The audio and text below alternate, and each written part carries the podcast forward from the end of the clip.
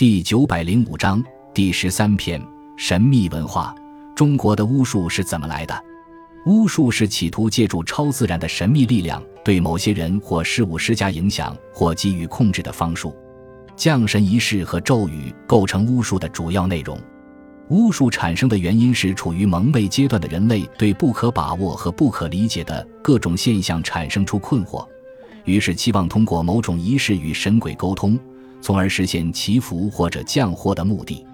巫术按其施行方式可以分为模仿巫术和接触巫术。模仿巫术就是以相似的事物为代用品来求吉或治灾。接触巫术是利用事物的一部分或与该事物相关联的物品来进行求吉嫁祸。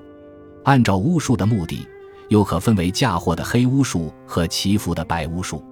根据具体的应用范畴，巫术又可分为辟邪巫术、生殖巫术、求雨巫术、招魂巫术等。在中国古代，巫术在社会生活中占有重要地位。